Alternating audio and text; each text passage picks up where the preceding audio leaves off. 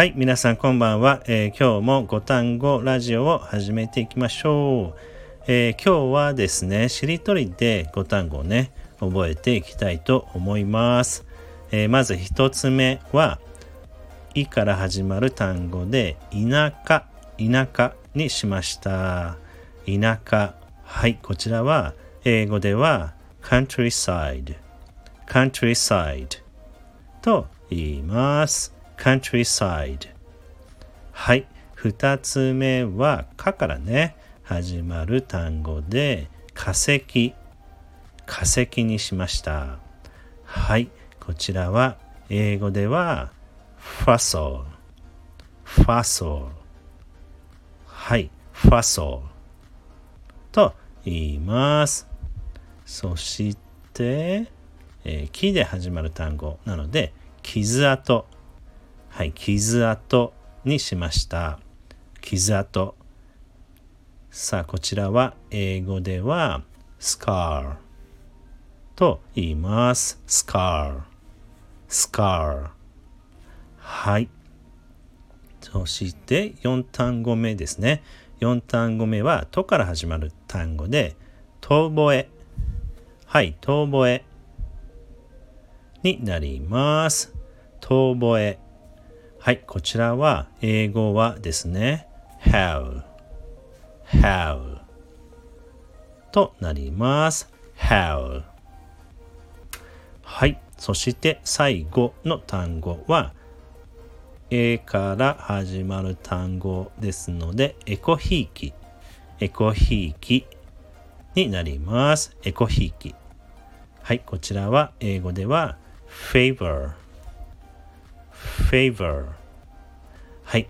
favor になります。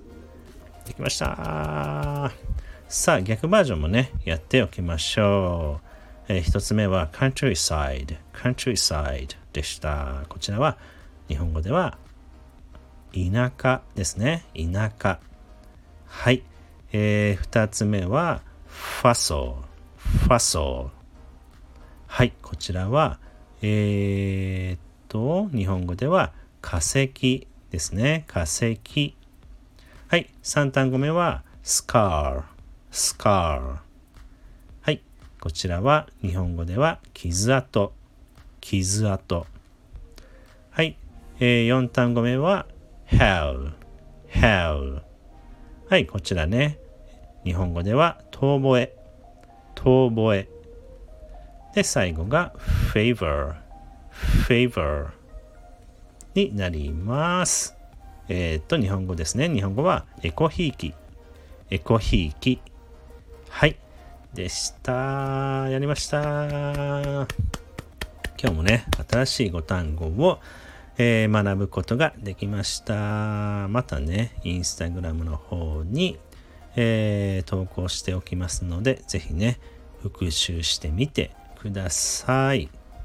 さあ、えー、お知らせはですね、次回の、えー、名古屋になりますが、次回のね、英語の部活が26日の日曜日、えー、になります、えそちらが1時からで、えその後にですね、3時から、えっと、そう、ボードゲーム世界大会、ね、ボードゲーム世界大会を、えー、まあ、3年ぶりですかね復活させたいと思います。ぜひ楽しみにしていてください。